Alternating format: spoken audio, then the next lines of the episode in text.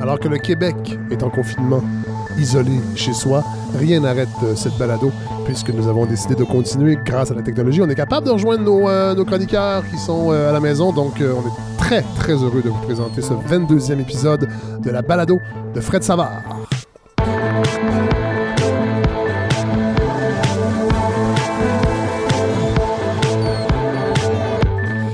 Et oui, oui, oui, oui, oui, évidemment, on s'est ajusté pour euh, ce 22e épisode. D'ailleurs, on devait être euh, sur la route euh, aussi cette semaine. On devait être à Sainte-Camille.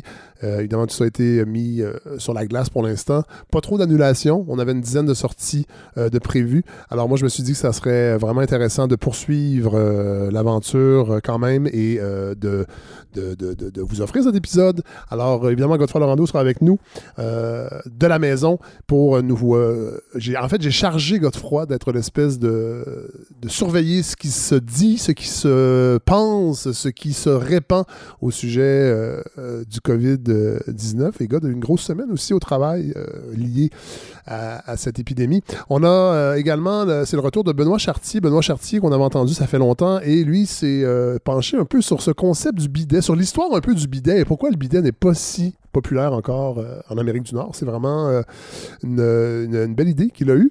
Et euh, j'ai demandé à Simon Jutras de la Balado Ludique, qui est un spécialiste des jeux de société, de venir nous parler du jeu Pandémie, entre autres, et de cette idée fort. Comment je pourrais dire, cette très bonne idée de jouer à des jeux de société en tout temps, évidemment, mais particulièrement en ce temps d'isolement et de peut-être découvrir cet univers qui est vraiment, euh, en tout cas, nous, pour l'instant, à la maison, c'est ce, qui euh, ce qui anime nos journées. Alors, euh, voilà, c'est cet épisode, ce 22e épisode de la saison 2 que je suis très heureux de vous offrir. La bataille va être dure, la bataille va être longue, elle fait juste commencer. Mais je suis convaincu qu'ensemble, on est capable de la gagner. Corona 19. C'est bien Alors- dégueu, ça, Fred. Ouais, ben excusez, là, je- oui, on est en cellule de crise, effectivement, mais je trouvais quand même important euh, de mettre un peu de touche, une, petite, une petite, toute petite touche d'humour, euh, Godefroy Laurando, Ouais, dans votre je euh, identification. Oui, c'est Parce que vous avez, ouais, alors, faut dire aux gens que vous n'aviez, vous, aviez pas entendu encore euh, ce qu'on a préparé, moi et Larry.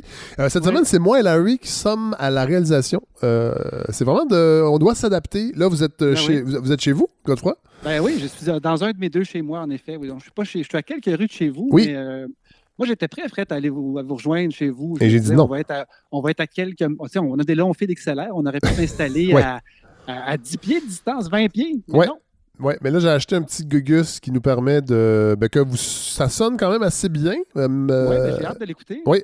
Alors, euh, bon, alors là, vous avez Fred, que- c'est un gugus que vous avez fait venir. euh, Non, je l'ai acheté dans un magasin à 2 mètres de distance d'un vendeur. En fait, c'est que je l'ai acheté. En fait, j'ai pris, pris des risques deux fois. C'est-à-dire que je suis allé euh, chez Archambault, donc dans l'Empire québécois. Ça, c'est le premier risque. Et le deuxième risque, c'est que j'étais quand même dans un magasin physique avec des gens. Mais ce- cela dit, j'ai eu un service super. Et j'ai acheté deux. Deux bidules, en fait, qui nous permettent de brancher un cellulaire euh, sur un micro euh, de radio pour que ça sonne quand même assez bien. Alors euh, voilà, donc ça nous permet de vous avoir comme ça en mode crise. Mais Fred, j'ai hâte qu'on se retrouve après tout ça Oui. là, pour se taper dans les mains et Oui. se dire que tout ça n'était qu'un rêve. Ça se peut que ça n'arrive jamais, Godefroy. Mais là, vous avez passé, il paraît que vous avez passé une semaine particulière. Ah, Fred, je vous ai préparé une chronique en trois volets. Parce qu'évidemment, euh, déjà, j'avais pensé à vous appeler euh, quelque part dans la semaine pour vous dire euh, Fred, je ne serais pas capable. Je ne serais pas capable parce que j'avais envie de faire quelque chose sur le coronavirus, mais ça a tellement été une, grosse semaine à la job et dans ma vie en général que je, commençais à écouter des podcasts puis à lire le soir, puis je, me sentais paniqué. Je me disais, je pense pas d'être capable. Et finalement, quand rendu à mardi, j'ai pris mon air d'aller et puis euh, me voici. Bon, mais ça, c'est une. Je n'ai pas, je n'ai plus peur de rien, mais euh, ceci dit, dans les CPE cette semaine, là, vous avez dû le voir aux nouvelles, Fred, c'était pas une semaine normale. Oui, effectivement. Mais c'est une- ben, pour, pour personne, en fait, mais particulièrement les CPE. Ben, particulièrement, les CPE, c'est quand même un endroit où euh, c'est c'est des journées intenses, mais les journées se ressemblent quand même. Des enfants arrivent, on s'en occupe. euh, bon, les gens font leur travail, mais euh, puis des fois, il y a une petite gastro qui passe. Ça peut être assez catastrophique, mais euh, on est habitué. Et là, on s'est fait dire vendredi, les enfants étaient tous en congé déjà, les enfants d'école. Et donc, plusieurs éducatrices étaient en train de jongler avec le problème que leurs enfants soient pas à l'école. Et là, on se fait rajouter le fait que euh, ben, là, les CPE aussi vont être fermés pour deux semaines. Et ça, déjà, c'est, j'ai jamais vu ça de ma vie. Et euh, je me disais, ben, écoutons, ça va simplifier la vie à bien du monde si on peut rester à la maison. Mais on se faisait, on se fait, on s'est fait dire, vous travaillez quand même. Donc, on va faire du télétravail. on s'est fait dire ça. Ouais. Là, Donc- donc, euh, Mais comment ça, On- quand, quand on travaille en CPE, le télétravail, c'est quoi? Les, les, les gens vous amènent leurs enfants à la maison? Ça n'aurait pas beaucoup de sens. Hein? Euh, mais non, c'est plutôt une question de. ben, il y a- déjà, il y a un travail, euh, on ne peut pas faire à 8 heures par jour de ce genre de choses-là, mais il y a des lectures à faire. Il y a de la pédagogie qu'on n'a pas souvent le temps de faire dans le, dans le tumulte de la vie au CPE. Et c'était pas fou de dire on va en profiter pour euh, ben, faire, en- faire avancer les dossiers d'enfants, euh, des lectures, faire des appels, des, et puis que nous, comme directeur, ben, on pouvait soutenir nos employés à distance, faire des, du 1-1 euh, comme ce qu'on fait en ce moment, par téléphone ou par visioconférence. Et puis, euh, bon, on était prêt à ça, même si c'était un peu inusité. Euh, donc, les gens se sont arrangés une semaine à la maison. Euh, et dimanche, autour de 4 heures, mon téléphone sonne et je me fais demander qu'est-ce qui se passe? Ben là, j'ai dit, j'ai aucune idée, qu'est-ce qui se passe? Il y a une conférence du ministre, le ministre que personne n'avait jamais vu, le ministre des CPE, et il nous a dit Hé les copains, tous les CPE vont être ouverts lundi. Mon Et là- OK. Et là, on se dit, qu'est-ce qui se passe? Et on finalement, la raison, c'est la meilleure des raisons du monde, c'est que les CPE, finalement, allaient offrir un service, donc à plein régime. Tous les CPE ouverts, ça veut dire appeler tout votre monde, mobiliser toute votre équipe, tout le monde doit être là lundi matin. Et là, on est dimanche en fin d'après-midi. Et la raison pour laquelle on, réveille tout le monde, on les ramène au travail, euh, à, à une époque où tout le monde se fait dire restez chez vous. Euh, la raison pour laquelle on faisait ça, Fred, c'était pour euh, répondre aux besoins de garde de gens qui doivent continuer à travailler et qui font partie des services essentiels. Oui. Donc, vous avez sûrement vu ça dans les médias, tout le monde l'a compris. Les infirmières, les pompiers, euh, les, les policiers, Et les gens qui Euh, travaillent dans les épiceries, qui nous vendent de la nourriture. qui nous sauvent la vie au quotidien à Oui. coup de tranches de, à de, De- tranches de pain blanc. Oui. Et Fred, c'est assez émouvant parce que je dirais que les éducatrices que moi j'ai appelées, on s'est mis sur le téléphone et on leur dit écoute, c'est pas une blague, euh, on rentre demain. Et non seulement on rentre demain, mais ce ne sera pas pour notre clientèle habituelle. C'est ça qu'il faut comprendre, c'est que les, les parents du CPE, de tous les CPE, s'ils s'étaient présentés dans leur CPE le matin du lundi cette semaine, là, Mhm. ils se seraient fait refuser. C'était uniquement pour des gens de services d'urgence, des enfants de services d'urgence, et c'est des gens qu'on ne connaît pas. Et donc, théoriquement, lundi matin, on attendait 20, 30, 40, 50, 100 enfants qu'on ne connaissait pas. Bon, c'est ça que j'allais dire, c'est que là, euh, là c'est ça que j'allais dire, ben là, vous avez vos listes, vous savez que dans vos, dans votre, euh, dans, dans- dans- parmi les enfants non, qui fréquentent votre CPE, vous savez qui, en tout cas, je pense, travaille dans le milieu de la santé. Vous avez, mais là, c'était pas ça, c'est que dans le fond, le gouvernement ouvrait les CPE et là, les médecins, les infirmières pouvaient amener, euh, et les infirmiers aussi, je veux pas genrer ces professions. Ben non, là. ben non. Ce qui est fou, c'est que euh, les équipes ont réagi, euh, tout le monde était là. Et tout le monde y allait contre, à son corps défendant, parce Ben que oui. les gens laissaient leur famille chez eux. Oui. Alors qu'on voit Arruda qui nous dit tous les jours restez chez vous, Oui. N'échangez pas. Faites des pas de- tartelettes portugaises. Exactement. Restez chez vous et là, on se fait dire, ben, vous faites partie du système de santé, du système d'urgence, soyez là. Et Fred, j'ai été extrêmement fier de la réponse des, des équipes euh, d'éducatrices, puis de la direction aussi, puis de la, la cuisine du CPE. Tout le monde était là. Euh, ce qui est un peu flyé, c'est qu'il y avait finalement, Fred, excessivement peu d'enfants. Oh. Genre, genre trois. Ouais. Mais ça, ça veut dire. Est-ce qu'on peut en déduire quoi que ce soit? Non, pas Ben, vraiment. Tout ce qu'on tout ce qu'on peut déduire, Fred, euh, c'était c'était le début de la semaine, fait qu'il fallait qu'on reste ouvert quand même, il fallait qu'on offre le service. Au- à la grandeur du Québec, ce qui a été recensé, là, en moyenne, c'est 9000 enfants euh, qui ont utilisé les services d'urgence des CPE. Mais 9000 enfants répartis sur 3000 CPE. Donc, ça vous fait trois enfants en moyenne par CPE. C'est sûr qu'il y a des CPE qui ont eu une vingtaine d'enfants, mais il y en a aussi qui en ont eu zéro. Ouais, ouais, ouais. Et donc, euh, j'imagine que dans les prochaines semaines, il va y avoir peut-être de la fermeture de certains CPE puis des regroupements. Mais euh, le moment où les éducatrices sont ramassées dans le CPE, loin de leurs enfants à eux, dans un CPE vide, il y avait un certain sentiment de qu'est-ce qu'on fait là? Ouais.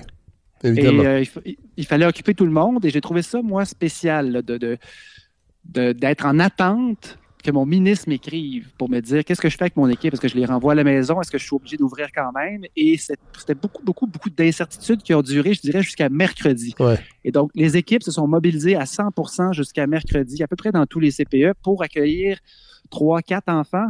Et c'était vraiment à compte courant de la logique. Et j'ai trouvé ça J'ai trouvé ça dur, Ouais. vraiment, de répondre à mon équipe. Je ne sais pas exactement ce qui s'en vient. J'imagine qu'on va être capable de vous laisser partir chez vous bientôt, mais on attend. Et ça m'a fait penser, Fred, à. Avez-vous déjà fait du bateau? Euh, très peu. Bon, mais moi, j'ai fait de la planche à Moi, j'ai- voile moi, j'aime beaucoup l'eau. J'aime beaucoup me Ouais. baigner, mais j'aime pas tellement les sports aquatiques, euh, Ouais. de, de- les, les sports de voile, les sports de, de- de bateau. là. Moi, oui. Et puis moi, j'ai fait, fait beaucoup, beaucoup de planches à voile. J'ai flushé beaucoup de monde dans ma vie euh, pour faire de la planche, vraiment. Ouais. Et le principe de la planche, c'est que tu es tout seul sur, une, sur un, un board et tu, ré- tu, ré- tu réagis au vent, tu réagis aux vagues et c'est instantané. Et quand tu embarques sur un catamaran, c'est beaucoup plus gros, la voile est immense, puis tu as beau te pendre sur ce qu'on Ouais. appelle le trapèze. là, tu t'attaches à une corde, puis tu as beau tirer ce que tu veux, ça donne rien. C'est le gars qui a le gouvernail en main qui peut faire tourner le bateau. Mais il y a besoin de Et toi. ça, et ça, c'est François Legault, ça. Et notre capitaine en ce moment, Fred, c'est François Legault. Et j'attendais des nouvelles de lui cette semaine. J'attendais qu'il me dise quoi faire. Ouais. Et François Legault, il a la main sur le gouvernail. hein. Euh, pas Trudeau, mais euh, Charest avait les mains sur le volant. Oui. Mais euh, Legault a les mains sur le gouvernail. Et, et Arruda, Et je pense que, excuse-moi, euh, dans, le, dans le cas de Charret, je pense que le mot-clé dans volant, c'est vraiment les trois premières lettres, c'est vol. ah, peut-être, je pour- sais pas. Vous avez, vous avez lu des livres que j'ai pas lus.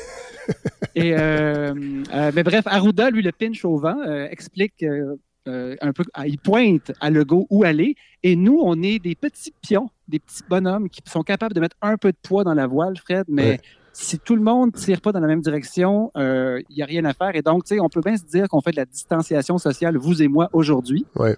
Hein, on a pris des décisions de rester chacun à notre bar. Tout à Mais si on avait joué au COSOM dans une demi-heure après, euh, avec 10 gars qui se disent, bon, on a 40 ans, on est en forme, on n'est pas à risque, euh, ben, ça donne pas grand-chose. Ouais, mais là, j'ai pas l'impression que les gens font ça nécessairement. Là, on sait qu'il y a des cas, euh, il y a eu des appels dans, euh, aux plus jeunes, et là, aujourd'hui, là, on est, euh, il faut le dire, là, parce que les choses vont très, très, très vite. Nous sommes jeudi, Ouais. le 19 mars.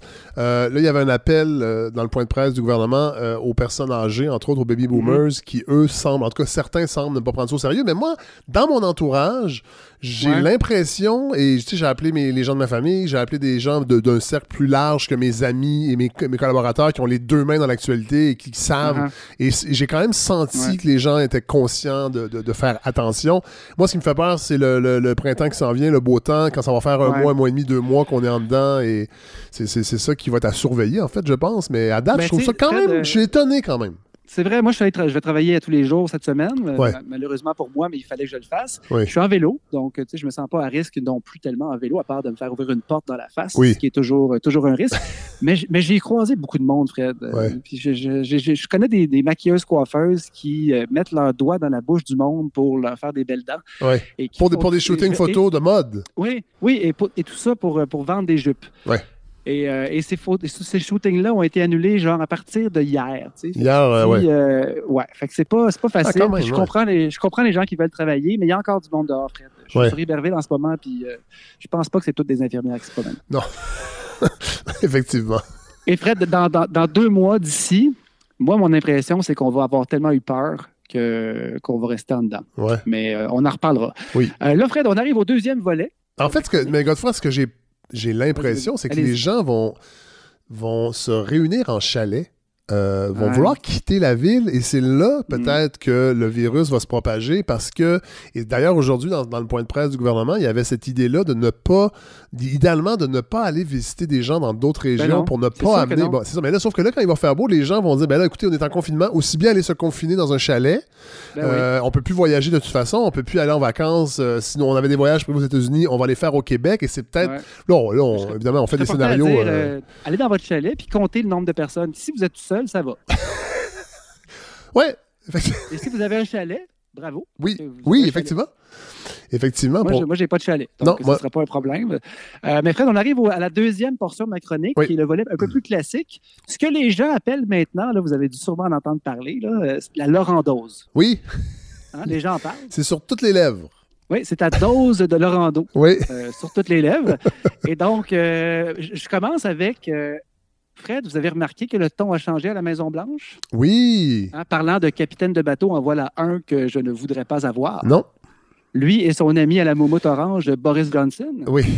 Mais c'est vrai que c'est étonnant, ça. euh, Et Fred, mais Le Fred, changement de ton. euh, oui, mais tard. Oui. Dans- Mais au moins, il y a eu changement. Parce que ça, aurait ne présageait pas ça. On on sa- Est-ce que, vous, est-ce que vous savez ce qui a potentiellement, euh, je n'ai pas, la- j'ai pas la réponse, mais des hypothèses que j'ai lues, pourquoi est-ce que ça a changé? Je pense que Euh, M. qu'est-ce- Trump a vu, atteint? a vu son bon ami euh, euh, M. Bolsonaro euh, être, euh, avoir le teint pâle, le livide et pas avoir l'air de filer. Non, et Fred, vous faites des blagues, hein? Ben, je Je fais vous des... reconnais. hein? Ben vous oui. êtes toujours avec nous. C'est- ça fait du bien.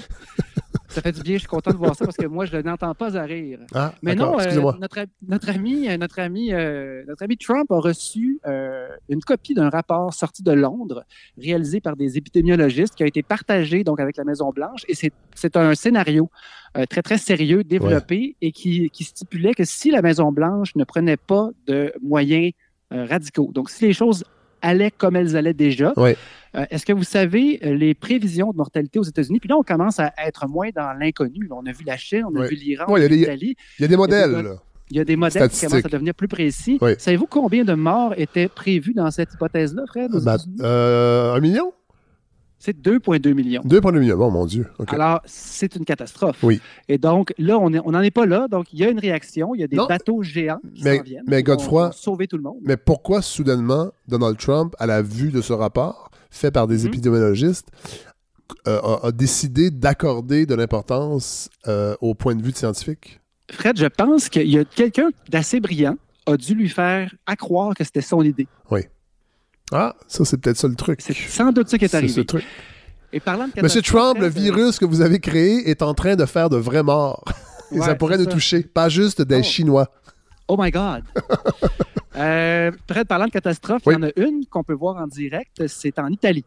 Oui, Et tout à en fait. Italie, euh, Fred, les mesures radicales ont été prises, mais en ce moment, on récolte ce qui a été fait il y a 14 jours. Ce qui n'a été pas pris Exactement. comme mesure. ouais. Et euh, sans, sans m'étaler, j'ai- vraiment des informations intéressantes. Euh, un hôpital, par exemple, en Italie, de 1000 lits. Oui. Un hôpital précis, ce n'est pas, pas des chiffres hypothétiques que je vous donne, c'est ce que j'ai lu. Euh, pour résister à, à ce que le, le- le système de santé ne s'effondre pas, voici le genre de choses qu'ils ont dû faire. Donc, 80 des salles de chirurgie ont été transformées en salles de soins intensifs pour des malades, tous en détresse respiratoire, à cause du coronavirus. 70 nouveaux patients par jour à peu près, parfois 100, uniquement pour le coronavirus dans un lit de 1000 places. Ouais, Imaginez-vous à quelle vitesse ça se remplit. ouais. Cardi- cardiologues, allergologues, rhumatologues, tous formés pour autre chose et qui se font former en catastrophe pour, pour manipuler des respirateurs et intuber du monde. Et ce n'est pas suffisant.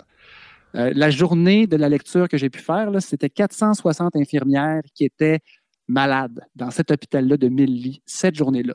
Une journée dans un hôpital comme ça, quelques-unes en quarantaine, certaines en épuisement et d'autres simplement malades, pas toutes du coronavirus, mais imaginez-vous le nombre de personnes que ça mobilise. Et ce que les médecins disaient, c'est on pleure tous les jours parce qu'on n'est pas capable de sauver le monde parce qu'il y en a juste trop. Ouais. Alors, si c'est pas catastrophique, ça, ça.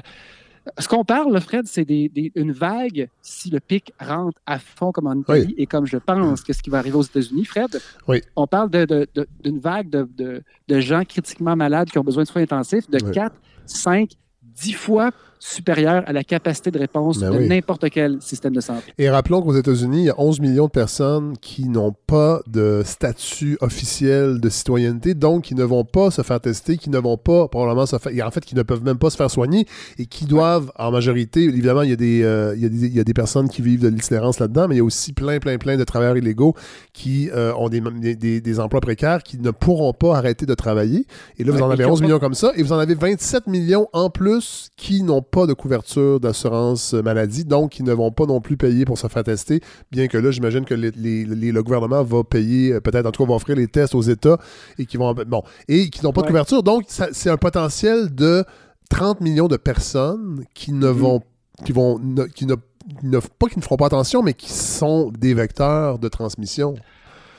Fred, ça, ça va être quelque chose. Oui, tout à fait. Ça va être quelque chose. Je, je suis pas, je, je ne sais, je suis pas scientifique, euh, je suis pas un spécialiste, là, mais ce que je- ce que j'apprends depuis trois, deux semaines là-dessus, là, c'est euh, pour un pays aussi gros, aussi Ouais. populeux, avec des aussi grosses villes et euh, qui, a, qui a autant mal réagi. Ouais. euh, moi, je m'attends à, à ce qu'on voit des catastrophes, tout, Tout à fait. simplement. Et ce que je comprends là, et ça me permet d'insister sur ce que nos, nos capitaines nous disent, Fred, c'est que les, réponses techniques qu'on peut apporter une fois que l'épidémie est lancée à, à plein régime, elles sont bien futile Oui. comparé à ce qui peut être fait avant. En amont, oui, tout à fait. Exact. Et donc, les, on, a, l'im- on a vraiment l'impression que les moyens qui ont été pris, hey, ça fait même pas une semaine, Fred. imaginez-vous. Oui, C'est fou, c'est incroyable.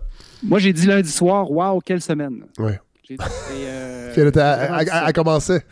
Elle commençait, j'avais fini mon lundi. Il faut dire qu'elle avait commencé dimanche. Mais Fred, euh, la question qu'on m'a posée cette semaine, je disais de quoi je parle à la balado? Parce qu'il y a tellement de choses dans les médias, les gens sont Oui, saturés. et, et- et je vous ai confié aussi, il faut le dire, la mission d'être notre espèce de, de, de, de, de- de vigile de ce qui se passe. Évidemment, tout à fait modestement, on ne va pas répéter, en tout cas, on le fait ma- malgré nous, on ne veut pas répéter ce qui se dit ailleurs parce que les, les, mé- les grands médias font un excellent travail, il faut quand même le dire aussi, bien qu'au début, j'ai déjà eu des. J'avais certaines réserves. Je trouvais qu'on empirait peut-être très, très, très tôt. Euh, il y avait un côté sensationnaliste. Il y en a encore un aussi. Moi, j'ai vu euh, des reporters de TVA se promener sur la rue Sainte-Catherine puis d'aller de vitrine en vitrine pour filmer la feuille de papier qui disait le magasin est fermé. Puis il y avait un ton dramatique. Bon, il y a, on, s'en- on s'en attend, mais quand même, je trouve, je, trouve, je trouve ça moins pire que ce que j'appréhendais. Et nous, ben, on essaie de, de, de, de, de- s'adapter aussi. Puis c'est c'est c'est la beauté de la balado, c'est que c'est de la radio de brousse, entre guillemets. C'est-à-dire Ouais. que sans grand, grand moyen, on est capable d'offrir quelque chose d'intéressant. Les gens sont en isolement, en confinement, fait qu'on on a décidé d'être là à chaque semaine. Euh, moi, il y a dix- nos 10 sorties, il y avait une part de revenus importante qui a été euh, pour l'instant annulée, peut-être reprise. Alors, il faut s'adapter aussi à ça. C'est un moindre mal de mon côté parce que je m'attendais pas à ça non plus pour, euh, pour, pour, euh, pour, pour, gagner ma vie, si on peut dire. Mais je trouve ça quand même important qu'on puisse offrir quelque chose à chaque semaine. Et on vous a confié la mission d'être notre espèce de vigile de, Ben oui. de ce qui se passe par rapport au coronavirus. Puis comme vous vous en doutez, ça fait mon affaire un petit peu. Ben hein. oui, mais, votre, euh, moi, c'est- mais moi, ce que je je ne m'attarde pas aux chiffres qui sortent tous les jours, mais plutôt à des points, des sujets qui sont traités plus en profondeur à gauche, à droite, puis que je vous ramène. Oui. La question qu'on m'a posée, Fred, euh, finalement, c'est les moyens qu'on a choisi de prendre ici, finalement, est-ce que ça va marcher? Ouais. Est-ce que ça peut vraiment aider? Euh, et j'ai je suis tombé sur un podcast du Guardian, euh, bon, le Science, Science Weekly, Mhm. euh, qui, était, qui, qui se posait la- exactement la question quelle était l'efficacité de la distanciation sociale? Puisque toutes les réponses médicales après coup sont pas bonnes, ben celle-là, cette fameuse distanciation sociale qui fait qu'on se parle à travers, un- à travers le- la ligne téléphonique aujourd'hui, euh, est-ce que ça marche? Est-ce qu'on a espoir que ça fonctionne? Parce qu'on sait très bien ici, Fred, qu'on ne fera pas comme en Chine. Non. On ne va pas tester les gens puis les mettre dans un container si jamais euh, il y a toujours de la fièvre. Non. On va leur demander de rester chez eux. Mais euh, la grande question, c'est ça. Est-ce que ça va marcher? Est-ce que vous avez compris, Fred, la question que je me posais au tout début? Mais comment ça se fait qu'une grippe normale, qu'on voit passer, qui, qui rentre un hiver, comment ça se fait que ça ne crée pas le- la même affluence dans les urgences? C'est une question niaiseuse, hein, mais c'est pourquoi? Ben parce que j'ai l'impression que la grippe normale, l'influenza normale, est moins contagieuse que le coronavirus. C'est comparable, Fred. Elle est un peu moins contagieuse, mais elle l'est relativement quand même beaucoup. Ouais. La vraie, vraie, vraie différence, Fred, elle est moins contagieuse parce qu'on a une immunité contre la grippe. Ah oui, il y a ça, effectivement. Et la, la grippe mute chaque année, mais on part pas de zéro. Ouais. Ce virus-là, Fred, c'est vraiment un feu de broussailles dans- sur la Terre. Ouais. Et c'est ça une pandémie. C'est un virus pour lequel il n'existe pas d'immunité dans la population. Et, Et, et, c'est ça le facteur. et ironiquement, le fait d'être Ouais. confiné à la maison ne nous prédispose pas à développer des. Et voilà. Et c'est un peu protection la éventuelle. théorie, euh, c'est la théorie de Boris Johnson. hein. C'est ça qu'il a, affirmé, lui, c'est de dire, ben, si on laisse la, la- la- la pandémie entrer, Ouais. oui, il va y avoir des malades, mais bon, ben, écoutons, ils mourront pas tous, puis après ça, ben, on va être immunisés, Ouais. on va être correct. Ouais. Sauf que ça, c'était sans, sans comprendre le principe premier qui est, effectivement, ils mourront pas tous, mais si on n'est pas capable de les aider, on va en perdre une maudite guerre. Ouais. Et euh, d'ailleurs, il va sans doute perdre ses élections, lui, après ça. Euh, mais tu sais, les deux, les deux critères principaux, Fred, de- pour étudier ce virus-là, c'est euh, le nombre de personnes qu'une personne infectée va à son tour infecter. Oui. Donc, c'est- vous en parlez, la contagiosité, qui est, elle est là, mais c'est pas une- c'est pas une- c'est pas la rougeole, c'est Ouais, quand même pas si pire. Mais la grande, grande nouveauté que moi j'ai que j'ai lu dernièrement, c'est la proportion du temps qu'une personne malade est contagieuse tout en étant asymptomatique. Et au début, Ah on pensait qu'il n'y en ouais. avait pas. Et à- en étudiant l'épidémiologie, on se rend compte qu'il y a sans doute un 3-4 jours où les gens sont pas malades du tout, du tout, du tout, et Ouais. excrètent quand même des virus. Ouais. Et ça, et ça, ça joue des tours parce que ça veut dire que si tu attends d'avoir des, des symptômes pour t'isoler, ben ça marchera pas. Tu, vas, Ouais. tu vas donner, tu vas donner ton virus à d'autres gens et euh, ben voilà, les gens, la population va tomber malade. Ouais. Euh, quand on choisit des mesures de confinement comme ce qu'on fait en ce moment, confinement volontaire, mais bon, Ouais. isolation, euh, distanciation sociale, il y a quelque chose que j'ai appris cette semaine et vous étiez vous étiez pas, pas loin d'être dans mon amorce avec ce, votre histoire d'immunité, Ouais. euh, c'est que le moment où on démarre l'isolation sociale, la distanciation, c'est très important. Si si on le commence avant que le virus rentre, le virus rentre, il n'y a personne. Et là, on attend. Il fait toc, toc, toc. Et là, il n'y a personne toc, qui ouvre la porte. On n'ouvre pas, on reste chez nous, on écoute des bonnes balados. Oui. Et à un moment donné, on se dit, ben, coudon, on peut sortir. Oui. Et là, tout le monde sort et personne n'est immunisé et ça recommence. On pogne un pic, un pic de, de- de- de contagion qu'on voulait éviter. Ouais. Et donc, il faut que le virus rentre.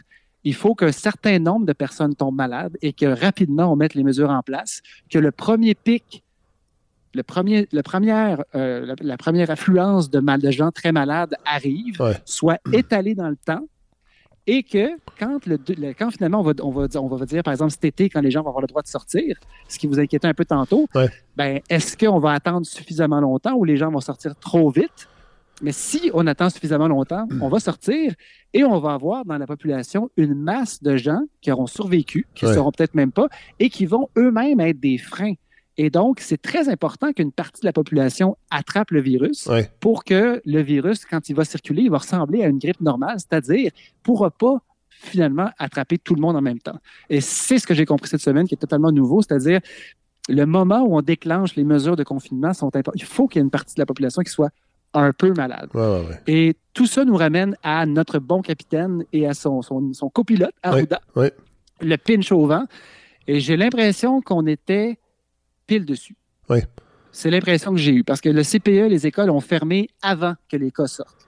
Oui. Euh, et mon Dieu, Fred, euh, c'est seulement à la fin qu'on pourra en parler. oui, puis on, va, on pourra décortiquer tout ça, mais moi, je suis quand même fasciné de, de l'impact de ces de, des trois personnes. Il faut quand même parler aussi de la, Ouais. de la- de la ministre mécane de la Santé, euh, de François Legault et de M. Arruda, euh, Dr Arruda de, de- la santé publique, mais c'est ce mélange de familiarité et de crédibilité. Parce que ça aurait pu, le message Ouais. aurait pu moins passer si on avait été trop alarmiste, trop sérieux. Non, ça a été- Euh, sais, on n'a pas le C'est ça. Et là, on a un bon mélange. de- on fait des blagues. François Legault, puis il faut quand même le dire, euh, le- quand, quand on fait appel aux plus jeunes, il a pas joué au gars cool qui connaît les jeunes. Euh, et, et- exactement. Et il faut aussi le souligner, là, les, les humoristes, les, les chanteurs, les chanteuses ont répondu à l'appel. Et, Ouais. euh, et c'est- en fait, on retrouve. En fait, moi, c'est ça qui, me- qui me fascine. On retrouve deux choses avec cette crise. Il faut, faut quand même voir du positif. Le concept d'État qu'on mettait beaucoup à mal dans les dernières années euh, avec le- Ouais. le- la, la- la magnifique théorie de la main visible euh, du, marché. La main visible, d'ailleurs, qui est tout à fait invisible, c'est-à-dire que le marché peut, Fred, peut- peut absolument rien faire dans une crise comme ça. La main, la main invisible du marché, là, c'est de prendre mon catamaran puis tous les passagers qui sont dedans, qui tirent tous chacun leur bord avec personne qui conduit. Exactement. Exactement. Et que le plus fort tire le, le s'il est capable, le catamaran de son bar. Et la deux, l'autre chose aussi que je remarque, c'est le retour aussi du discours scientifique, c'est-à-dire que ce discours-là, qu'on mettait, entre autres, les médias sociaux, ils participaient beaucoup, que, en fait, tout se valait les opinions. Et Ouais. là, euh, bon, j'ai- je, je vois pas tant de théories du complot circuler que le coronavirus, bien que j'ai des, quelques personnes qui ont, qui ont euh, publié des choses que le, le virus serait créé par le- la 5G en Chine. Bon, euh, il y a eu des affaires un peu douteuses, mais beaucoup moins que je pensais. Et le discours, entre autres, de- du docteur Arruda, ben, c'est, le discours de la science, en fait. Il personnifie le discours de la science. Et là, les gens se disent, hey, c'est ça. C'est ça, ça marche. Là. Oui, Oui. il y a de l'improvisation, il y a de l'essai-erreur. En fait, il n'y a pas d'improvisation, euh, il y a une- de, de l'essai-erreur parce que la science aussi est un peu prise au dépourvu. Mais reste que ces deux choses-là sont de- à l'avant-scène de ce qui se passe. Et moi, je trouve ça vraiment intéressant. Et la, la réaction, en fait, le résultat, on va avoir des résultats qui seront incontestables. On va pouvoir Ouais. les compter, les morts à Tout la à fin, fait. Fred. Tout à fait. euh, ça va être. euh, Et Fred, j'ai un dernier volet. Oui. Un volet, un volet un peu pour euh, relâcher la tension, hein, parce que finalement, là, on a été. euh, c'est un peu le thème. hein, en ce Ben moment. oui. D'ailleurs, j'ai très, très hâte que Paul Journet revienne nous faire une playlist, là, parce que ça, ça va nous faire du bien en tabarouette. Oui, mais Paul, euh, oui, oui, c'est juste que Paul, je le vois beaucoup. Je le vois beaucoup. Ouais, je sais, il est occupé sûrement aussi. Oui, il est très occupé à être. oui, On a besoin de musique. On Oui. a besoin de musique, Fred. c'est vrai. Mais euh, en voulez-vous un peu d'air, Fred, en fin de chronique? Oui, allez-y. Bon, ben, écoutez, personne parle d'une autre crise sanitaire qui nous attend, mais après celle-ci. Bon. Alors ça, c'est une crise que je vis un peu de l'intérieur. Là. En Oui. tout cas, j'ai des amis qui m'en parlent. Euh, Il y a des milliers de personnes en ce moment, Fred, qui sont en train de se matcher sur les réseaux sociaux. Ah, mon Dieu. Qui sur Bumble? Oui. Qui sur Tinder? qui sur Grindr? Oui, qui- Et tous ces gens-là, Fred, Oui. sont en manque de hunga. Oui, de, ah, il, il manque le grand mambo. Il, manque d'échange du fameux fluide que Arruda veut pas qu'on se passe. On ils se font dire restez chez vous. oui, Et là, là, un jour, Fred, ces gens-là vont avoir le droit de sortir Tout et de se rencontrer. Oui. Et après deux mois à se laver les mains six fois par jour et à voir personne, hein, pensez-vous que ces amours virtuels vont devenir des amours raisonnables? Ah, je- Moi, je pense que Fred, il y a des condoms qui vont se perdre. probablement. Sauf qu'il faut faire attention, c'est une mise en garde. Donc, pour l'instant, on, on- on- on- on continue à, uti- Attention. à utiliser la veuve poignet. Mais euh, quand toute cette crise sera terminée, on pourra effectivement. euh, Et Fred, c'est un dossier que j'ai décidé de suivre Oui, je... de, de l'intérieur. Et donc, je l'ai nommé. oui, hein, on, a, on a parlé souvent de l'amour au temps du choléra. oui. Et là, ce sera le célibat au temps du corona. Ben, ça sera votre, euh, votre- une autre vigile que vous pourrez euh, diriger de main de maître, Godefroy Lorando. Bonne semaine. Hey, merci, on se retrouve la semaine prochaine. Merci, Fred. Est-ce que ça va bien? Ça va. oui. Pas de symptômes?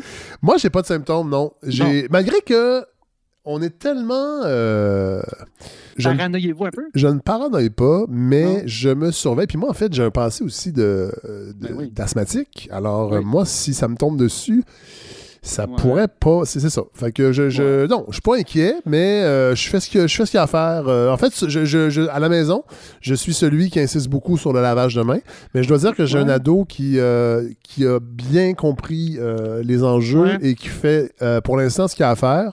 Euh, on Bon. a la chance d'aimer beaucoup les jeux de société, fait qu'il y a beaucoup d'heures qu'on met là-dessus, mais je compatis pour les gens euh, qui font du télétravail, qui doivent laisser leurs enfants, ben, pas, pas, pas, euh, sans, sans surveillance, mais tu sais, les enfants qui n'ont pas de grande passion ou qui, qui sont euh, dépendants des écrans, ou Mhm. euh, bon, euh, il y a quand même une gestion, mais nous, on a la chance au moins d'avoir beaucoup de jeux de société. Bon, genre des jeux qui sont quand même longs, là, des 2-3 heures, fait que Ouais. ça. Mais au bout de 6 semaines, j'ai hâte de voir. Ouais, c'est ça, mais il- je pense que les gens vont découvrir des choses, Fred. Oui, mais je pense que oui, puis il faut le prendre comme ça. Il faut, faut surfer sur la vague et non pas être pogné dans le courant, idéalement. voilà, ça- on est ça- de retour à ma figure, ma figure de- à mon image de planche à voile. et je Tout à fait. surfer la vie, Fred. Ben, merci Godefroy, on se retrouve la semaine prochaine. Bye, Fred, merci.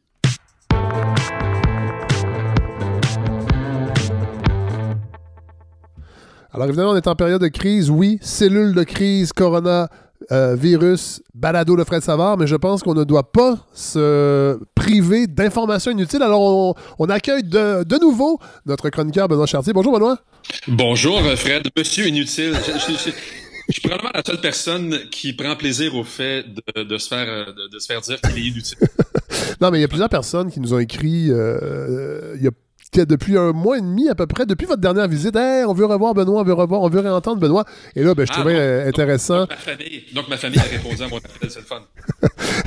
Et là, évidemment, on est à distance. euh, Il n'y a plus question d'inviter les gens euh, en personne pour faire la balado. Et là, vous avez réussi à trouver. euh, parce que là, au début, on a fait des tests, ça sonnait plus ou moins bien euh, avec FaceTime. Et là, j'ai su que vous aviez encore un bon vieux fil Ethernet.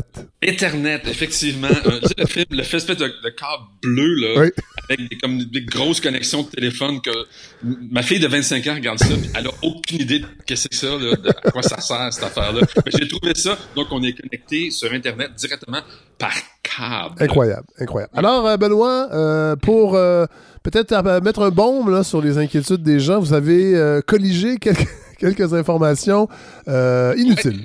Ben, j'ai, euh, crois-le ou non, Fred, j'ai quelque chose à dire qui, je crois, n'a pas été dit encore sur Ah, le. Eh. coronavirus. Je prends un long détour pour le faire, ce. Tu sais, Fred, moi, j'ai comme la fâcheuse habitude de m'attarder aux détails plutôt qu'à l'essentiel. Tu sais, Ouais. si un ami me montre des photos de lui en me disant, hey, ça, c'est moi quand j'étais jeune, plutôt que regarder les photos, moi, j'ai envie de lui dire, hey, toutes les photos de toi, c'est quand t'étais plus jeune. Je m'attarde pas à la bonne affaire. Donc, ce qui a retenu mon attention au cours des dernières semaines, c'est la folie du papier de toilette. Bon, on a vu des gens remplir des VUS complets de rouleaux de papier Kirkland dans une démonstration de solidarité et de conscience sociale vraiment à faire frémir. Si ces gens-là avaient été sur le Titanic, ils seraient partis chacun avec deux bateaux de sauvetage juste au cas où. Et avec l'orchestre. Oui, ben non, ils auraient écrit ça à l'eau. Je m'adresse à, à tous ceux qui ont acheté plus de 48 rouleaux de papier de toilette récemment.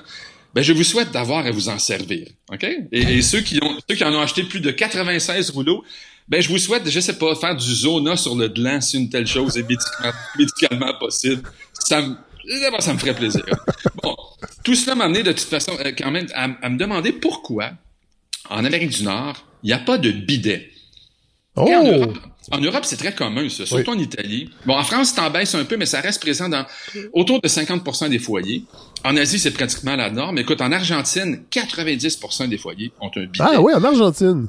En Argentine. Euh, dans l'Amérique latine, c'est très populaire aussi. Ah. En Amérique du Nord, nil, rien. Bon, alors là, euh, peut-être pour les, les auditeurs et les, les auditrices qui sont un peu plus jeunes, euh, peut-être rappeler un peu les grandes lignes du concept du bidet. Ben, je pourrais te laisser ça, peut-être. euh, petit- Oui, mais en fait, Vas-y, mais- Ben, à l'époque, en Europe, je sais qu'il y avait comme c'était deux endroits, deux trônes distincts dans la salle de bain. Ouais. Il y avait le trône pour faire nos besoins et le plus petit où on allait se nettoyer post-besoin pour ne, Exactement. en n'utilisant pas avec un jet d'eau en fait qui, qui Un partait. jet au début, c'était juste un bassin. Oui, euh, voilà. disons, euh, Oui. Pour se laver les, les parties intimes. Oui, et là, euh, existe présentement sur le marché. J'ai même un ami qui a eu ça comme cadeau de fête. Euh, c'est ce qu'il voulait. Et bien avant euh, le COVID-19, c'est qu'on peut installer un adaptateur sur notre bol de toilette qui va connecter sur, euh, sur la canalisation euh, de, la- de votre plomberie de maison, Ouais. envoyer un, un doux jet sur vos parties intimes. Je vais faire une petite, une petite histoire quand même du bidet. Oui, Fred, tu m'invites à un balado sur l'actualité. Je vais te revirer ça en anecdote historique Ben en oui. en quelques secondes, c'est ça. Dès le 17e siècle, le bidet était essentiel pour la haute classe européenne. C'était justement deux épaules de bassin. là. Et c'était dans la chambre à coucher. Hein. On, Ah! on, faisait ça, on déféquait dans la chambre à coucher, un peu dans le coin. Très peu de distanciation sociale à l'époque. Très, très peu. On voit ce que ça a donné dans certaines occasions aussi. Écoute, même Marie-Antoinette en avait un dans sa cellule en attendant sa guillotine. Ah Bon, bon. Sa cellule était froide, humide et infestée de rats, et ça c'est vrai, mais elle avait quand même son droit fondamental à un pétu royal. Bon, mais ça c'était les Français. Les Anglais, eux, juste l'autre bord de la Manche, continuaient au quotidien d'assumer pleinement les conséquences de leur euh, euh, défécation. Donc, quand ils ont peuplé les États-Unis, le, le bidet, bon, évidemment, faisait pas partie de leur tradition, comme par exemple jouer au golf ou mal manger. Ça, ça, ils ont, ça, ils ont ça aux États-Unis. Mais les Américains, donc, ben, les autres sont pas de grands voyageurs. Donc, c'est seulement durant les deux guerres mondiales euh, qu'il y a eu un grand nombre d'Américains qui sont allés en Europe. Bon, des soldats durant la guerre, évidemment, ils vivaient pas à l'hôtel, ils vivaient dans des campements, mais ils allaient parfois visiter une chambre d'hôtel Oui. pour quelques instants. Oui. Pour faire quoi? Pour aller voir qui, Fred? Ben, sûrement une sieste à 30, euh, 30 minutes pour euh, de 3 francs. Exactement. Ils allaient euh, au- le bordel, c'était l'hôtel, c'était le bordel. Et qu'est-ce qu'ils voyaient dans le bordel? Ben un bidet. Donc on y a rapidement fait le lien bidet, bordel, donc péché. Et quand ils revenaient aux États-Unis, évidemment, ils parlaient pas de bidet parce que pour eux, ça aurait été comme avouer qu'ils étaient allés au bordel, donc ils gardaient ça pour eux. Et il y a un obstacle, il y a d'autres, obstacles pour des Américains. Euh, les douches vaginales ont, ont longtemps été vues comme un moyen de contraception. Vrai. Moyen spectaculairement inefficace, le dit. Mais tout de même, là, on a deux en deux côté péché pour cette Amérique puritaine. Ajoutez à ça que plusieurs femmes en Europe utilisaient le bidet lors de leur menstruation parce qu'il n'y avait absolument aucun autre moyen. Ah, Et là, on a la, la sainte trinité diabolique pour les Américains. Les trois grandes plaies des femmes à l'époque, soit une véritable sexualité, la contraception et la biologie de base. hein. En d'autres mots, ben, le, bidet représentait une forme de contrôle sur leur corps pour des femmes, concept absolument inacceptable Arc. euh, aux États-Unis Ouais. à l'époque. Euh, au milieu des années 60, la société Cohen a tenté de relancer le bidet en Amérique, mais ça n'a pas été un succès parce que c'est une espèce de cauchemar publicitaire. Hein? Euh, il faut non seulement euh, annoncer l'objet en question, le vendre, dire que c'est le fun, mais aussi enseigner son utilisation. Euh, il n'y a pas grand monde qui veut un cours d'hygiène fessier 101. C'est- Ça se montre pas super bien à la télé ou dans les magazines. Je te rappelle que on a encore en 2020 du pipi bleu pour annoncer des couches et des petits chatons pour du papier de toilette. Hein? On veut pas montrer ces affaires-là jusqu'aux années 70. Mais peut-être que tu, tu te rappelles d'une émission qui s'appelait The Brady Bunch. Ben oui. Ben, c'est une famille de huit Que j'ai regardé en reprise à TVA à l'époque, je pense. C'est en français, puis euh, quand j'étais tout petit. Là. Ben, t'as peut-être remarqué qu'il y a plusieurs scènes de salle de bain. Évidemment, c'est un des systèmes comiques. Il y a huit personnes qui Ben oui. doivent partager la même salle oui. de bain. Est-ce que tu as remarqué que dans la salle de bain, il n'y avait pas de toilette? Ah non, j'ai jamais remarqué ça. On voyait la salle de bain de plusieurs angles. Il n'y avait pas de toilette. On ne montrait pas de toilette à la télé. Écoute, le couple, quand on voyait leur chambre, il y avait des lits jumeaux dans la chambre à coucher. Donc, c'est, on, on montrait pas ces choses-là. ça donne, ça donne, ça donne, euh, en fait, c'est, un miracle qu'il ait pu avoir euh, huit enfants avec des lits jumeaux. oui, ben, c'était, avant, évidemment, c'était famille reconstituée, mais oh là, oh là, on est en 1970. C'est parce qu'il était veuve et veuf. Il n'était pas question de divorce et de séparation dans ce temps-là. Absolument pas. Donc, ben, c'est, c'est, plusieurs raisons donc pourquoi il n'y a pas de bidet euh, euh, aux États-Unis. ironiquement, c'est quand même une compagnie américaine, la société Cohen, qui a inventé le modèle de bidet dont tu parlais, qui, euh, dont sont équipés plus de la moitié des foyers japonais aujourd'hui. C'est une espèce d'hybride toilette-bidet qui appelle le washlet là-bas, avec un jet électronique. Hein. On peut ajuster la pression, l'orientation et la température du jet. Et le, jet, peut, le jet peut prendre vos courriels également. Oui, ben c'est ça, je m'allais dire. Le prochain étape, c'est probablement à quand le, le high bidet? Les, les, paris sont ouverts et j'ai hâte de voir la ligne que les gens vont faire pour, pour, acheter le nouveau high bidet. En fait, non, j'ai vraiment pas hâte de voir la ligne que les gens vont faire pour le high bidet. Mais là, euh, je termine avec ça, Benoît, mais est-ce que, est-ce que vous avez l'impression que ça va effectivement, en fait, au Québec, entre autres, parce que moi, j'ai vu passer sur les médias sociaux des gens qui prétendent vouloir faire l'acquisition d'un bidet euh, adaptateur, mais avez-vous l'impression que ça va. Euh, parce qu'on sait, là, quand il y a des crises comme ça, il y a un avant, un après, il y a des, comportements qui changent. Avez-vous l'impression que au delà des États-Unis, je pense que ça va être long parce que le puritanisme protestant fait encore des ravages, si on peut dire ça comme ça, mais peut-être qu'au Québec, il va... moi j'y pense sincèrement, parce qu'à un moment donné, je me suis dit, hey, plus avoir à se déplacer, même en temps, de, en temps normal, d'aller chercher du papier de toilette, c'est quand même le fun selon la plupart des experts en marketing, ça fait un retour effectivement et les ventes, les ventes augmentent présentement euh, en Amérique du Nord, euh, entre autres euh, pour des raisons environnementales, c'est-à-dire de plus en ben plus de gens utilisent des études de, de lingettes qu'on dit qu'on peut flusher, là, peut, mais qui est un peu faux parce que ça accumule la graisse, ça accumule les détritus et très souvent ça bloque euh, euh, les voies, ça bloque les, ah, les égouts. Ben oui. Euh, ils appellent ça même, ils appellent ça des, en, anglais, ils appellent ça des, des fatbergs, qui est l'équivalent des icebergs. Ouais, ouais, ouais. à Londres, récemment, on en a trouvé un de 15 tonnes. Eh qui, avait, qui, avait, été un peu causé par ça. Donc, probablement que ces petites lingettes-là vont pas être illégales, mais on, on pourra plus les, les, les, les, flusher.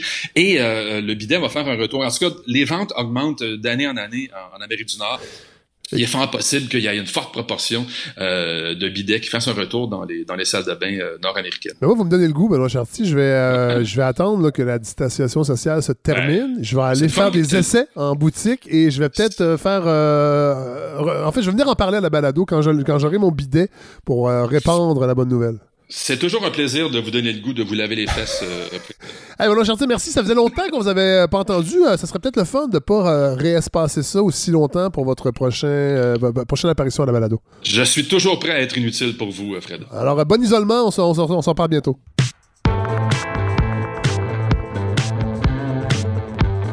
Alors là, on rejoint quelqu'un que vous avez entendu cet automne et qu'on n'a pas entendu depuis. Simon Jutras de la balado ludique. Comment, comment ça va? Ouh, ça va pas pire, toi? Ben, ça va très bien. Alors, évidemment, euh, les gens sont en confinement, les gens sont en isolement. Et là, je me disais, les jeux de société, j'en ai parlé euh, avec Godefroy tantôt, mais les jeux de société, moi, en tout cas, ici à la maison, ça fonctionne très bien avec mon, euh, avec mon, mon ado pour l'instant.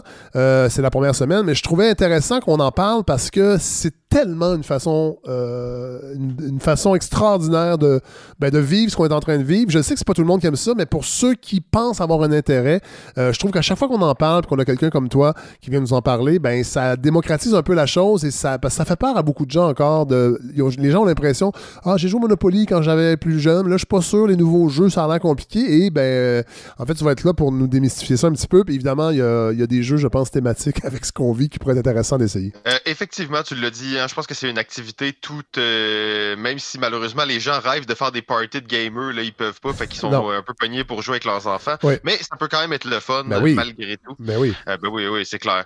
comme tu l'as dit, c'est ça, on va parler des, des jeux de maladie, de santé. C'est un thème qui est pas euh, qui est pas si présent dans les jeux, même s'il y en a quelques-uns. Euh, Dice Hospital, Viral, Clinique. Euh, d'ailleurs, pour, pour ceux qui sont curieux et qui ont le courage d'aller dehors, je vous invite à aller visiter la vitrine du Valet de cœur. c'est ah comme une thématique ah coronavirus. Ah ouais, ils se sont adaptés, bon. Ils se sont exactement. Mais aujourd'hui, je vais quand même me, concentrer sur un un jeu, si on veut, en particulier, qui est vraiment emblématique de, de, la situation. En fait, il y a dix ans, euh, le Ludo vert a été frappé par une crise qui est très similaire à ce qu'on vit en ce moment. Donc, quelque chose qui a affecté l'ensemble de l'univers ludique. En fait, euh, c'était un phénomène euh, vraiment unique qui a chamboulé la manière dont les gens joue aux jeux de table. En 2008, la compagnie Z-Man Game a sorti un jeu euh, d'un auteur à l'époque qui était assez obscur, Matt Leacock, et c'est un jeu qui a, en fait, comme je dis, transformé le hobby, mais qui est aussi devenu la franchise de jeux de société moderne, euh, probablement la plus connue et la plus emblématique. Ah oui, mon Dieu, ça, je, ben, je, devine de quoi vous parlez, de, quoi tu vas nous parler, en ben, fait, mais, mais je savais pas qu'elle devenait la, une des plus populaires. Euh, oui, puis ça, on aura, on aura, la chance de, le revoir un peu tantôt, là, mais bien entendu, je parle du jeu euh, coopératif Pandémie. Euh, c'est un jeu, en fait, euh, dans lequel les joueurs incarnent la première ligne de défense contre des, des épidémies mondiales. on, va, on va essayer, en fait, de trouver les remèdes à quatre maladies dévastatrices pour, en fait, prévenir la catastrophe. Pour les gens qui sont moins familiers, là, ça, c'est ce qu'on appelle un jeu coop, c'est-à-dire qu'on est tous contre le jeu et non pas chaque joueur qui joue contre les autres joueurs. C'est ça, hein? Exactement. Et quand je disais que c'est un jeu qui a vraiment chamboulé la manière dont les gens jouent, on peut dire que Pandémie, c'est le premier, euh, c'est pas le premier jeu coopératif, mais c'est le premier qui a mis ça vraiment sur la map, que les gens ont commencé à considérer que ça avait de la valeur. Parce qu'avant, jouer contre le jeu tous ensemble, euh, on gagne ou on perd tout ensemble, c'était pas, c'était pas commun et c'était même un peu mal vu à un certain point. D'ailleurs, juste une mini parenthèse sur le jeu Pandémie, il est sorti il y a 10 ans, mais en ce moment même, les boutiques québécoises euh, en vendent autant dans, la, dans les dernières semaines qu'ils en vendent dans la dernière année. Euh, donc, c'est quand même un jeu qui est... tu vois que les gens sont un peu morbides. C'est comme, ah ouais, on, va combattre l'épidémie. Ouais. J'avoue que moi-même, je ne l'ai pas encore, euh, Pandémie. et j'ai la semaine passée, je me suis dit, hey, je vais-tu l'acheter vu qu'on va être en confinement? J'en ai entendu beaucoup parler, évidemment, mais j'ai jamais joué étonnamment. Et je sais que les jeux coop, j'étais pas fan au début euh, quand j'ai commencé à découvrir cet univers-là, mais pour en avoir joué quelques-uns, entre autres l'île interdite avec mon garçon euh, il était un petit peu plus jeune, j'étais comme ah, et, je trouve que souvent les jeux coop, c'est les jeux qui permettent d'accrocher les gens qui connaissent pas très bien l'univers des jeux, qui sont un peu intimidés. Et les jeux coop, souvent c'est ça qui va être le déclencheur. En tout cas, je l'ai remarqué avec certains jeux euh, coop. Je sais pas si de ton côté tu as remarqué la même chose, mais souvent c'est les jeux que les gens pas habitués à jouer aiment en premier. Oui, mais c'est des jeux, souvent, c'est beaucoup plus simple d'accès. Parce que, mettons, moi, je sais jouer, je l'explique un peu rapidement à tout le monde, puis après, je peux guider les gens pendant la partie. Euh, donc, ça, ça crée une expérience qui est peut-être un peu plus fluide, un peu plus euh, facile d'entrer. Euh, et aussi, ben, ça, ça l'évite souvent, tu sais, les, les, tensions, surtout si là, on est confiné en famille. des fois, entre amis, c'est le fun de se taper un peu sur la gueule, mais en famille, tu veux une belle expérience où on, sauve le monde ensemble. Ouais, c'est ça. Au lieu de s'attaquer à coups de roquettes puis à coups de. Comme d'autres jeux pourraient le permettre. Moi, j'ai joué à 7 beaucoup cette semaine. Je l'avoue, mon, garçon m'a fait un peu chier à 7. Mais bon, ça, c'est un autre. Ça, la tension va, monter un peu plus dans ces jeux. Ben, c'est parce qu'il est trop bon. Euh, OK, alors comment fonctionne. Euh, ben, Parle-nous un peu du jeu pandémie. Là. Oui, c'est ça. Ben, euh, comme on a dit, en fait, la, particularité, c'est un jeu coopératif dans lequel on va tous gagner ou perdre ensemble. les joueurs incarnent, donc, chaque joueur va avoir un rôle spécial. On va avoir le médecin, le scientifique, le responsable de la. Le, de, le répartiteur, le chercheur. Et on va essayer en fait de, de contrer les épidémies qui vont arriver un peu partout dans le monde. Euh, je vous explique pas toutes les règles du jeu, bien entendu, mais une des, des, des aspects vraiment intéressants de ce jeu-là, c'est la façon dont les épidémies se propagent, comment les maladies se propagent. Euh, c'est très bien fait, c'est c'est très organique en fait. Donc, des fois, il va y avoir des crises dans une certaine ville, l'épidémie va éclater là, ça va affecter euh, les villes justement autour euh, de cette ville-là. Donc, c'est vraiment une certaine tension. Sais, des fois, mettons, ok, telle région du monde est complètement affectée par telle maladie, il faut qu'on se dépêche, il faut qu'on fasse attention. Euh, dis-moi, Simon, est-ce que ils ont fait parce que souvent, il y a y toujours un côté. Moi, j'ai trouvé souvent dans plusieurs jeux un côté pédagogique, c'est-à-dire les simulations qu'on utilisait étaient les mêmes qu'on retrouvait dans la vie réelle est-ce que pour pandémie, justement, le, comment l'épidémie se, se propage, c'est les mêmes mécanismes que ce qu'on peut observer par, par rapport au COVID-19 présentement?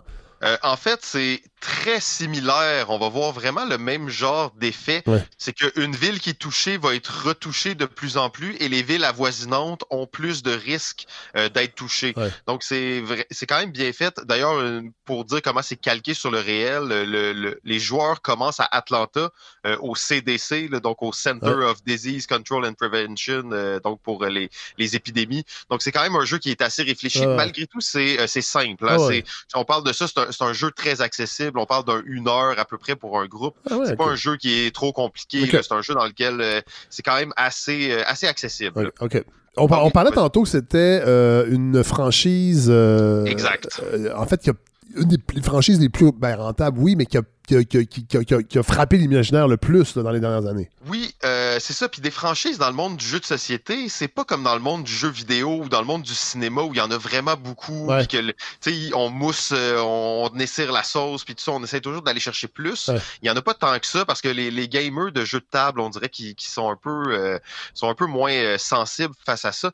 Mais euh, Pandémie, c'est ça, c'est une franchise qui a été beaucoup entretenue avec le temps. Ouais. Euh, il y a à peu près une dizaine de variations déjà du jeu. On, a, on en a un qui se passe dans la péninsule ibérique, on en a un durant la chute de Rome, euh, on a une version D, on a Ouais. une version Cthulhu. Donc, il y a eu quand même euh, plusieurs variations, mais toujours faites dans le but de faire le meilleur jeu possible. OK. Donc, ça a été très respecté, puis les, les joueurs ont vraiment apprécié le concept et ça, ça a resté avec les gens. Là. OK. Parce qu'on peut penser à d'autres grandes franchises comme Catan, euh, que les gens connaissent souvent, euh, Carcassonne aussi, euh, mais euh, Pandémie, moi je sais en tout cas pour le coop, c'est vraiment, c'est vraiment la plus grosse franchise, je pense, on, on peut le dire assez facilement. là. Oui, sans, sans vraiment l'ombre d'un doute. Puis tu vois, les franchises que tu parles là, c'est vrai que c'est des grosses franchises. C'est des franchises qui sont comme une génération juste avant. Oui, c'est ça. Et là, Pandémie est vraiment arrivé, tu sais, 10 ans, 15 ans plus tard ouais. de ces jeux-là et a pris beaucoup d'espace. D'ailleurs, tu sais, tu dis, tu veux aller t'acheter Pandémie, tout ça. Moi, je te dis, allez-y, mais je vais vous pousser dans une direction parce qu'en 2015 est arrivé un événement vraiment unique dans le monde du jeu. Ouais. Et euh, on peut dire que Pandémie a muté, en fait, et est sorti le jeu Pandémie Legacy. OK. C'est quoi, la, c'est quoi la particularité de ça? La particularité de Legacy, en fait, c'est c'est un nouveau terme maintenant qui existe dans le monde du, du jeu de table. C'est des jeux qu'on va dire qui ont une, euh, une limite de temps. En fait, on va jouer une espèce de campagne, comme les jeux de campagne. On va jouer plusieurs parties qui vont se suivre, mais on va amener un aspect euh, évolutif dans le jeu. Donc, la partie d'avant va affecter la partie d'après, et ainsi de suite. Donc, ça se peut qu'on ait à déchirer des cartes, Ah oui. à écrire ah oui. sur le plateau. OK. Euh, et là, à un moment donné, tu arrives, tu finis un scénario, puis là, ça te dit ouvre telle petite boîte qui, sont, qui est dans la, la boîte de jeu. Tu as la boîte, mettons, H. Ouais. Là, tu ouvres la boîte H, et là, à l'intérieur de la boîte H, il y a des nouvelles, des nouvelles pièces de jeu. ah ouais, Euh, OK. Il y, a un- il y a un autocollant que tu vas rajouter dans le livret de règles qui rajoute des règles, qui rajoute des façons de jouer. Euh, tu vas nommer tes personnages. Tes personnages peuvent mourir, peuvent avoir des bonus, peuvent évoluer. Et tout ça, c'est une histoire qui est Bien entendu, l'histoire est comme préécrite, Oui. mais tout dépendant comment ton groupe va décider de le jouer, ça va toujours être différent. Wow. Les maladies vont arriver à des endroits différents, des villes vont être complètement détruites. Il va y avoir la ville zéro qui va devenir un lieu là, complètement fou dans le scénario 1. Euh, c'est ça, donc Pandémie Legacy saison 1, sorti en 2015, euh, c'est le, en ce moment, le deuxième jeu le mieux noté par, euh, par BGG, là, qui est Ouais, l'encyclopédie des, des, des joueurs. On n'a pas souvent parlé, mais c'est la référence, en fait, dans le, dans le monde des notations de jeux. Donc, c'est le deuxième jeu le mieux noté de tous les jeux qui existent. Et le, le premier Euh, étant? Euh, le premier étant Gloomhaven. Ah oui, le Ça, ça fameux. sera- ouais, on en parlera. ouais, on, en- le- on en- ouais, on en c'est parlera. Si, la- exactement. si le- si le coronavirus prend une plus grande importance, euh, on pourra, on pourra On pourra parler faire de... euh, une série complète sur Gloomhaven. Exactement. OK, donc, donc si les gens qui nous écoutent veulent acheter, ou en tout cas, est-ce que tu conseilles de commencer par Pandémie Legacy, ou carrément, ou on, commence par le, le, le, le- le premier non-Legacy, si on peut dire? Moi, je conseillerais quand même d'aller avec les Legacy. C'est sûr que si vous avez jamais acheté un jeu de société dans votre vie, Ouais, peut-être que non. le pandémie, c'est correct, mais la, la beauté de ça, c'est que tu peux jouer la version normale de OK. pandémie avec le Pandémie Legacy. C'est-. Sauf que le Pandémie est un peu moins cher, donc des fois, si t'es pas sûr. Mais le Pandémie Legacy, c'est que c'est une expérience de jeu unique. Euh, dans lequel il y a une narration. En plus, il y a une narration émergente. Donc, il y a plusieurs niveaux euh, de narration. C'est une expérience. En fait, quand c'est sorti réellement, c'était unanime. Là. Il y a très, très, très peu de gens qui n'ont pas apprécié l'expérience Pandémie Legacy. Wow, OK. Bon, là, il faut parler aussi de, de quelque chose d'autre parce que le, temps file, mais euh, c'est quand même euh, étonnant, oui et non, mais le COVID-19 a un impact sur l'industrie du jeu de table, du jeu de société.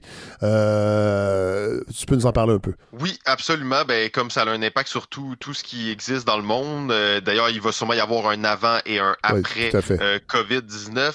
Euh, dans l'industrie du jeu, premièrement, nous, on est touchés depuis une semaine ou deux plus sérieusement, mais les jeux sont produits en Chine.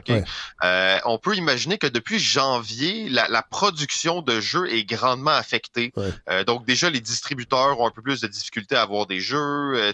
Ah on sent déjà depuis plusieurs mois qu'il y a quelque chose qui se passe. Mais là, depuis que c'est arrivé ici, euh, tous les, les événements euh, canadiens et même américains, là, mais on va parler du Canada, tous les événements canadiens ont été annulés jusqu'en juin prochain et il y a des chances que ce soit euh, annulé pour plus tard. Ah donc, ben ça affecte toutes les pans de l'industrie, les distributeurs, les éditeurs qui voulaient faire des sorties, qui voulaient prendre des commandes. Euh, c'est assez difficile, en fait. Donc, ça met euh, beaucoup d'entreprises aussi, comme les plus petites boutiques, les cafés, ces choses-là, dans des situations très précaires. donc, il y avait un boom, les gens aimaient ça jouer, mais là, ça, crée beaucoup de, stress pour, pour l'industrie au complet. On espère que, que les gens vont s'en sortir, bien entendu.